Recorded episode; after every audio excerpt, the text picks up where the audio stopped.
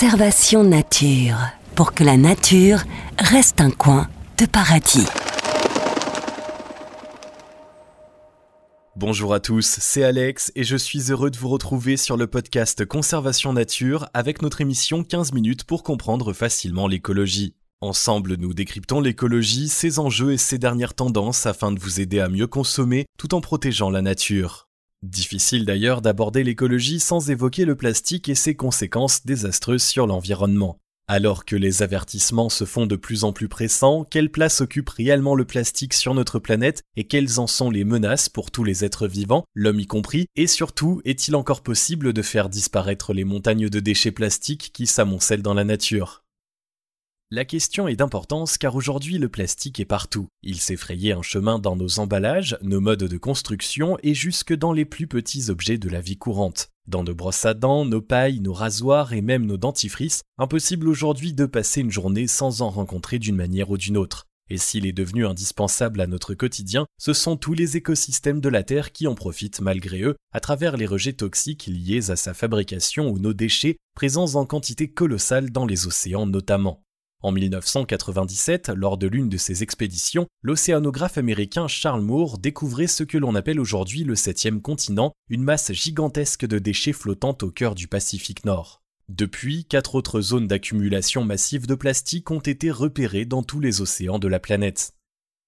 Pourtant, en 1963, l'invention récente du polypropylène et du polyéthylène, deux dérivés du plastique, était récompensée d'un double prix Nobel de chimie. Au même moment, l'introduction du premier sac en plastique constituait une petite révolution dans une société progressivement gagnée par la consommation de masse.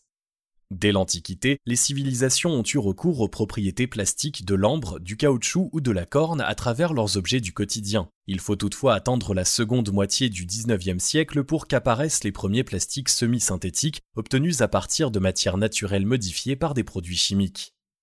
En 1856, l'orfèvre Alexander Parkes dépose le brevet du premier plastique artificiel destiné à remplacer l'ivoire, alors importé massivement. Les découvertes s'enchaînent rapidement ensuite, de l'invention du PVC en 1880 à celle de la bakélite à partir de laquelle seront fabriqués les téléphones à cadran du siècle suivant.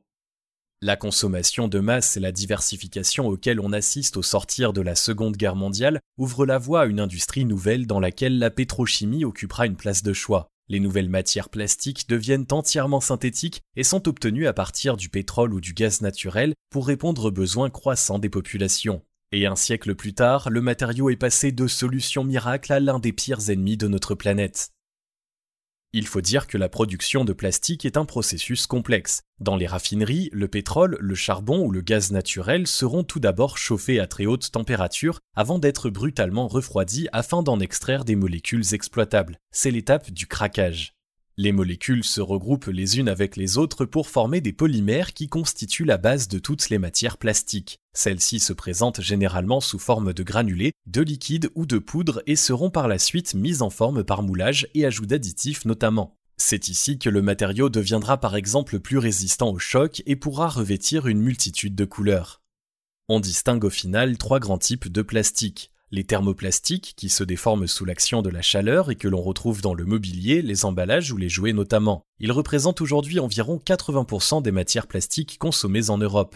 Les plastiques thermodurcissables qui brûlent à trop haute température et que l'on retrouve dans les mousses des matelas, des sièges, des voitures ou des chaussures de ski. Les élastomères, enfin, aux propriétés semblables à celles du caoutchouc et que l'on utilise pour la fabrication des pneus ou des semelles de chaussures. D'une façon générale, les matières plastiques sont devenues omniprésentes dans notre vie quotidienne grâce à leur légèreté, leur résistance et leur simplicité d'utilisation. Oui, mais les étapes de transformation sont à la fois longues et complexes et nécessitent des quantités considérables d'eau et d'énergie pour fabriquer le moindre sac plastique qui finira à la poubelle au bout d'une vingtaine de minutes d'utilisation seulement.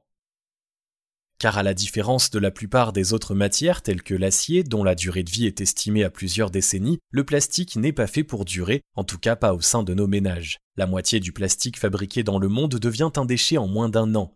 En outre, une fois jeté, ce sont plusieurs centaines d'années de pollution qui s'annoncent le temps que le plastique se soit intégralement décomposé. 100 ans pour un briquet par exemple, 450 ans pour un sachet plastique et jusqu'à 1000 ans pour une bouteille d'eau.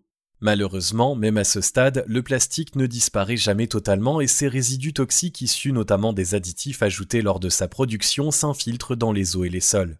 Malgré tout, un million de bouteilles en plastique continuent d'être vendues chaque minute dans le monde et l'équivalent de 1440 camions poubelles se déversent tous les jours dans les mers, la plupart issus de milieux urbains éloignés des côtes. Entre 1000 et 3000 tonnes de plastique flottent actuellement à la surface de la mer Méditerranée. Des débris chargés par les rivières ou bien issus de l'activité touristique et du trafic maritime dense et qui font aujourd'hui de la mer Méditerranée la sixième grande zone d'accumulation de déchets marins après les cinq continents océaniques de plastique. Et ce qui se passe sous la surface est plus inquiétant encore car les 300 000 tonnes de déchets plastiques qui flottent actuellement à la surface des océans ne représentent qu'un pour cent du plastique présent en milieu marin. Les 99% restants coulent jusqu'aux abysses les plus profondes où se décomposent en microparticules qui seront ingérées par la faune et la flore pour remonter progressivement jusqu'à nos assiettes. Ce sont environ 1 million d'oiseaux et 100 000 mammifères marins qui sont ainsi tués chaque année au contact de nos déchets plastiques. Et à ce rythme, on estime que les océans contiendront plus de plastique que de poissons d'ici à 2050, soit une masse d'environ 750 millions de tonnes. Le plastique est en effet devenu le troisième matériau le plus fabriqué par l'homme derrière le ciment et l'acier. Au total, 8,3 milliards de tonnes de plastique ont été produits depuis les années 50, parmi lesquels 5,7 milliards ont fini à la décharge. Or, au-delà de la pollution générée par les déchets, il ne faut pas oublier que l'extraction, le transport et la transformation des matières premières libèrent dans l'atmosphère des éléments cancérigènes et sont responsables au total de 6% des émissions mondiales de gaz à effet de serre. S'ajoutent à cela les additifs hautement toxiques que les industriels peuvent ne pas mentionner sur leurs produits et les accidents que peuvent être les rejets chimiques, les explosions ou les feux industriels par exemple. En 2013, 73 accidents de ce type ont ainsi été recensés dans une usine de fabrication de polymères en Louisiane, soit environ 6 par mois. Quant au recyclage, souvent perçu comme le remède à tous les problèmes, il faut savoir qu'il est souvent coûteux, très énergivore et parfois difficile à mettre en place. Impossible de recycler les gobelets à café ou les sacs en plastique par exemple, car la solution ne serait pas économiquement viable. Au final, seuls 6% de tout le plastique jamais produit ont été recyclés et même si la situation s'améliore, certains types de plastique ne sont tout simplement pas recyclables. En France, seul le polyéthylène haute densité et le PET, utilisé pour les bouteilles d'eau et de soda par exemple, sont recyclés. Le reste est enfoui dans le sol ou incinéré pour produire du chauffage urbain notamment, ce qui participe à la formation de cendres et de résidus polluants. Les émissions de CO2 issues de l'incinération de plastique devraient ainsi tripler d'ici 2030. Et lorsque ça déborde, c'est le continent asiatique qui accueille nos déchets dans des conditions catastrophiques pour l'environnement. Au quotidien, plusieurs tonnes de déchets issus des pays riches transitent ainsi par cargo en direction de la Chine, de la Thaïlande ou de la Malaisie. Le problème, c'est que les pays exportateurs envoient également bon nombre de déchets non triés, impossibles à transformer. En conséquence, la Chine a récemment durci ses réglementations, bannissant de son territoire bon nombre de débris plastiques, papiers et textiles. Il est plus que jamais temps de trouver de nouvelles solutions. Côté santé, des études ont mis en évidence la présence de microparticules de plastique dans des échantillons d'eau potable prélevés un peu partout à travers le monde. Des microparticules qui se feraient également un chemin jusqu'à nos assiettes par le biais des animaux que nous consommons ou des produits chimiques utilisés lors de la fabrication de nos emballages. Et bien évidemment, si le plastique est toxique pour la faune et pour la flore, il est également nocif pour l'homme. On pense également au bisphénol A, interdit en France depuis 2015 mais circulant encore librement dans certains pays européens. En tant que perturbateur endocrinien, on lui reproche notamment de favoriser l'apparition de certains cancers et de diminuer la fertilité, parmi de nombreux autres risques. En outre, les bisphénols F et S, censés être de nouvelles alternatives, sont également loin de faire l'unanimité. Le PET de nos bouteilles en plastique peut quant à lui générer un élément chimique particulier reconnu lui aussi comme potentiellement cancérigène. En tant que cousin de l'arsenic, on l'utilisait comme vomitif au Moyen Âge. Au final, on estime que nous ingérons chaque semaine l'équivalent d'une carte de crédit en matière plastique. Des microparticules et des morceaux de plastique ont été découverts dans des dizaines d'espèces de poissons de mer et d'eau douce ainsi que dans des crustacés proposés sur les étals de nos supermarchés. Sans parler des foyers microscopiques de virus, de microalgues et de bactéries qui se développent à la surface des fragments flottant dans les océans et qui pourraient à terme modifier durablement les écosystèmes qu'ils ont envahis. Malgré tout, le plastique reste un matériau très difficile à bannir et qui présente des avantages auxquels on ne pense pas forcément. À la simple échelle de la toxicité par exemple, on constate que les différents plastiques sont numérotés de 1 à 7 en fonction de leur impact nocif sur la santé. Les catégories 1, 3, 6 et 7, dans lesquelles nous retrouvons par exemple les films alimentaires, les bouteilles transparentes ou les barquettes de plats cuisinés, doivent ainsi être évitées autant que possible car leurs substances toxiques sont susceptibles de migrer dans les aliments au contact de la chaleur ou de matières grasses. A l'inverse, les catégories 2, 4 et 5, auxquelles appartiennent les capsules de café, les bouteilles de jus de fruits ou les sacs de congélation, sont réputées comme plus stables et non toxiques. De plus, derrière les images aujourd'hui bien connues de la pollution plastique se cache un autre problème majeur encore peu représenté, celui du gaspillage alimentaire. Un tiers de la consommation alimentaire mondiale atterrit dans nos poubelles et la proportion serait encore plus élevée sans le recours aux emballages plastiques capables de retarder l'altération des aliments. Un concombre enveloppé dans un film plastique se garde par exemple trois fois plus longtemps au réfrigérateur, tout comme les biscuits enveloppés individuellement qui gardent bien plus longtemps leur fraîcheur. À vrai dire, en dépit de ses conséquences désastreuses sur l'environnement, le plastique reste un matériau polyvalent et abordable capable de garantir, s'il est bien choisi, une excellente sécurité sanitaire. C'est la raison pour laquelle il est aujourd'hui omniprésent dans le secteur médical ou le secteur technologique. Et puisqu'il est à la fois léger et résistant, il s'est aussi fait une place dans notre mobilier et dans les chaises notamment. Là, il peut alors profiter d'une vie longue et nous laisser le temps d'apprécier tous ses avantages. Malgré tout, l'usage qui en est fait le plus souvent au quotidien et la demande colossale qui continue de s'accroître imposent aujourd'hui de revoir notre position face à un matériau qui a échappé à notre contrôle. D'autant que les solutions alternatives avancées jusqu'ici présentent elles aussi leur lot d'inconvénients. Il faut par exemple 5 fois plus de camions pour transporter les emballages en papier, généralement moins compacts que les emballages en plastique. Les capacités en termes de résistance et de volume sont également à revoir. En 2018, la Journée mondiale de l'environnement organisée en Inde s'était majoritairement axée autour de la lutte contre la pollution plastique. La Banque mondiale y avait notamment investi massivement dans l'amélioration des systèmes de gestion des déchets urbains. Et puisque les contraintes réglementaires se durcissent, ce sont aussi les grandes entreprises qui s'engagent. Nestlé, Coca-Cola ou PepsiCo, considérés comme quelques-uns des plus gros pollueurs plastiques de la planète, visent aujourd'hui à augmenter jusqu'à 35% la part de matières recyclées selon les emballages d'ici à 2025. Partout à travers le monde, on préfère s'attaquer au plastique non recyclable plutôt que de chercher à bannir sans discernement toutes les déclinaisons de ce matériau aujourd'hui omniprésent.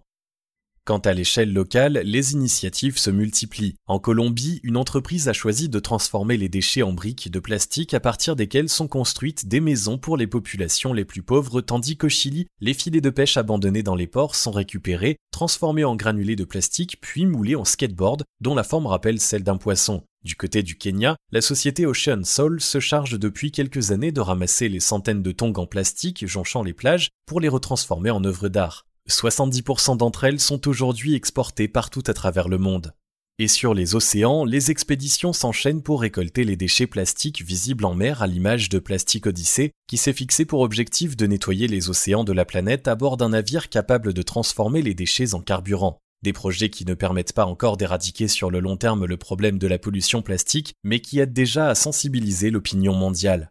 En France, dans le cadre de la transition écologique et solidaire, le gouvernement s'est engagé en 2018 à tendre vers le 100% plastique recyclé. Les pailles, les couverts jetables, les boîtes en polystyrène ou les tiges à ballons gonflables commencent à disparaître progressivement de nos supermarchés, tandis que le vrac progresse sur le territoire. À terme, un bonus-malus devrait être imposé aux industriels pour tout suremballage en plastique, tandis que 2022 verra la disparition des sachets de thé et des jouets en plastique distribués avec les menus enfants dans les chaînes de restauration rapide, soit une diminution globale de la production de déchets de 57% d'ici à 2030.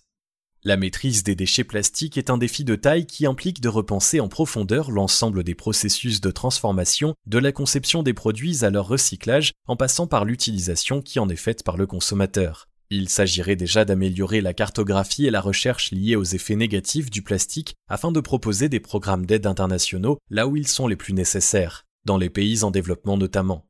On parle aussi de moderniser et de développer les centres de tri et les technologies de recyclage, ainsi que de proposer un crédit d'impôt afin de faire du plastique recyclable une solution plus économique. À l'image du budget carbone évoqué dès le début des années 2010, d'autres évoquent enfin la nécessité d'un budget plastique visant à limiter la quantité émise sur les marchés mondiaux. Des propositions étudiées actuellement par les différents gouvernements du monde et évoquées en partie dans le rapport du WWF cherchant à mettre un terme à la pollution plastique dans la nature à l'horizon 2030. Le réemploi, l'élimination des additifs toxiques et la fabrication d'alternatives durables en fibres de cellulose notamment constituent également de vastes piliers de réflexion. Et puisque la solution passe avant tout par la réduction de la production des déchets à la source, l'heure est aussi à l'évolution de nos comportements d'achat. Plus question d'acheter des couverts jetables en plastique ou des fruits et légumes présentés sous film étirable par exemple. En cas de choix, on privilégiera le carton, beaucoup moins dommageable pour l'environnement, malgré un système de recyclage global encore imparfait. Et puis, pourquoi opter pour de l'eau en bouteille lorsque la France dispose d'une excellente eau potable? Au moment du passage en caisse, on dit non aux sacs en plastique en apportant systématiquement un ou plusieurs sacs réutilisables en coton ou en toile de jute, à compléter de quelques filets et bocaux en verre pour vos achats en vrac. Et pour aller plus loin, on s'équipera d'objets alternatifs durables, tels que les pailles en acier ou en bambou, de manière à refuser le plastique même autour d'un verre entre amis. Côté hygiène, on apprendra à se passer des produits et cosmétiques contenant des microbilles de plastique. On les retrouve notamment dans les dentifrices et les crèmes exfoliantes. Or, si elles sont censées être non toxiques à l'utilisation, elles sont aujourd'hui à l'origine d'une pollution marine croissante qui peut à terme avoir des conséquences sur la santé humaine. Place plutôt aux traditionnels savons solides qui reviennent à la mode et qui restent bien plus économiques tout en produisant moins de déchets. On pense enfin à l'économie de seconde main moins chère et parfaite pour limiter le gaspillage en donnant une seconde vie à des articles d'occasion. De nombreuses plateformes spécialisées existent aujourd'hui. Finalement, renoncer aux matériaux plastiques s'avère être un défi aussi complexe que celui de sortir des énergies carbonées. Il faut dire que le secteur est une vaste source de richesse et d'emplois. Presque chaque solution proposée est aujourd'hui confrontée à des obstacles techniques ou économiques. Malgré tout, tandis que la production mondiale de plastique a encore augmenté de 3,2% en 2018, l'heure est à un véritable bouleversement de notre modèle sociétal dans le prolongement des changements amorcés dans le cadre de la lutte contre le changement climatique. Les années à venir seront définitivement décisives et nous permettront d'assister à de nouveaux projets tant à l'échelle locale que mondiale. Merci d'avoir écouté ce nouvel épisode, j'espère qu'il vous a plu. Si c'est le cas, n'hésitez pas à nous suivre sur les réseaux sociaux et à faire un tour sur notre site internet conservation-nature.fr pour connaître les prochains sujets. Vous y trouverez notamment de nombreux articles sur l'écologie, la nature et la protection de l'environnement. À très bientôt.